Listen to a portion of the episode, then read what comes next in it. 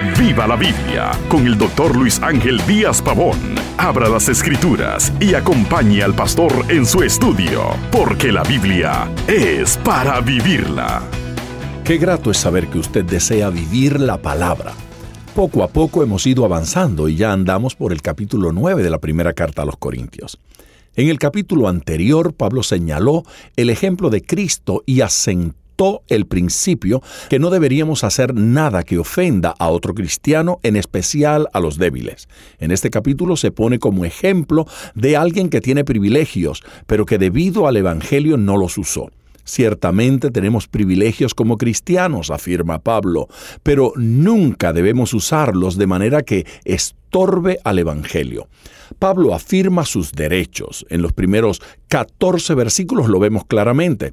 En Corinto, Pablo trabajó con sus manos y no recibió ningún sostén de la iglesia. Voluntariamente dejó a un lado el privilegio del matrimonio. Él pudo haber reclamado el privilegio de sostenimiento financiero de la iglesia y lo probó citando cinco argumentos. En primer lugar, otros apóstoles. Afirmó su apostolado así. He visto al Señor, ustedes los corintios son evidencia de mi trabajo. Los otros apóstoles, incluyendo a Pedro, recibían sostén de las iglesias y llevaban consigo a sus esposas. Por lo tanto, Pablo también podía hacerlo.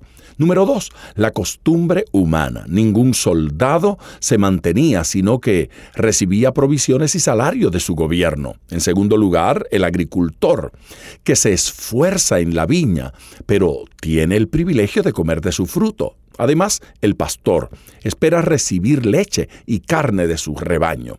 El otro argumento de Pablo es la ley de Moisés. Pablo hace referencia a Deuteronomio 25, versículo 4. Si los bueyes se benefician de su trabajo físico, ¿no deberían los siervos de Dios beneficiarse de su trabajo espiritual? Los sacerdotes del Antiguo Testamento. La ley permitía a los sacerdotes participar con generosidad de los sacrificios del altar. Gran parte de la ofrenda les quedaba a ellos. Si servían con fidelidad, la gente daba generosamente. El mandamiento de Cristo es otro de sus argumentos. Lea Lucas capítulo 10, verso 7. El obrero es digno de su salario. Bueno, en segundo lugar, Pablo sacrifica sus privilegios. Aunque tenía todos esos derechos, Pablo no los usaba y daba sus razones para no usarlos. Quería presentar el Evangelio gratuitamente. Su paga era no recibir paga.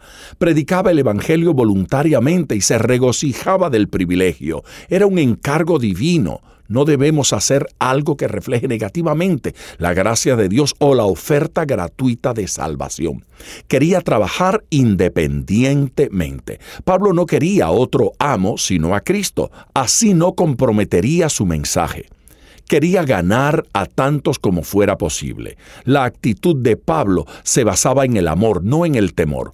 Trataba de comprender a quienes necesitaban a Cristo y entrar en sus experiencias. Más bien usaba tacto para lograr el contacto. Sacrificaba sus privilegios para ganar a los perdidos.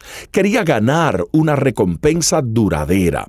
¿De qué sirven nuestros derechos cotidianos si perdemos la recompensa eterna? Su ilustración es clara. Si los atletas pueden dejar a un lado sus derechos para ganar una corona de olivo, sin duda usted puede hacerlo a fin de ganar una corona eterna. Y recuerde, ponga todo su corazón al estudiar las escrituras porque la Biblia es para vivirla. Acompañe regularmente al Dr. Díaz Pavón en su estudio personal de la Biblia. La experiencia de décadas de ministerio de la palabra son vertidas en cada jornada. Usted puede adquirir copias de esta enseñanza visitando nuestra página web www.diazpavón.com. Esté atento, participe en nuestro próximo estudio y viva la Biblia.